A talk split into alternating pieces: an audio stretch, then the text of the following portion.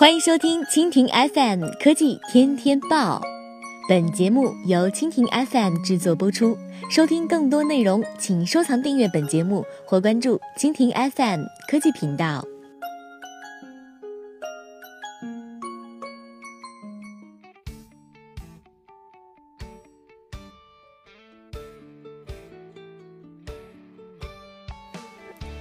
海外播报：三星高管说，我们将在 5G 技术方面击败华为。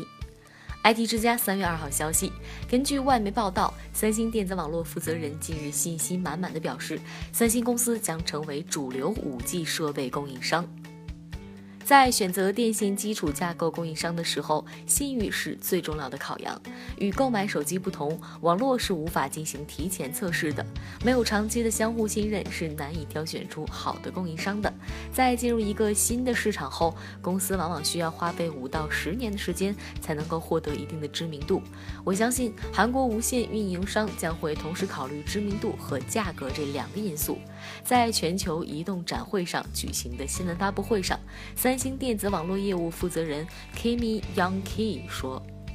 在 5G 领域，华为是目前的佼佼者，但是三星表示自己有足够的技术优势可以击败华为，因为旗下的 5G 无线网络技术已经得到了美国联邦通讯委员会的审核批准。同时，三星还准备与众多合作伙伴进行深度合作，生产相应的 5G 设备。此外，三星还负责给美国无线运营商 Verizon 提供商用的 5G FWA 的网络系统。那么，到2018年的下半年，三星的 5G 平台还将在加利福尼亚州萨克拉曼多进行部署。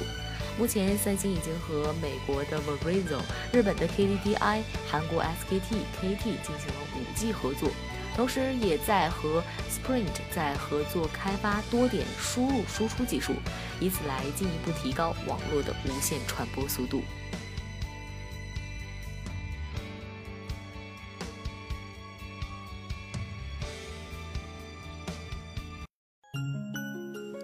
好了，以上就是本期节目的全部内容，感谢您的收听。更多精彩内容，请收藏订阅本节目或关注蜻蜓 FM 科技频道。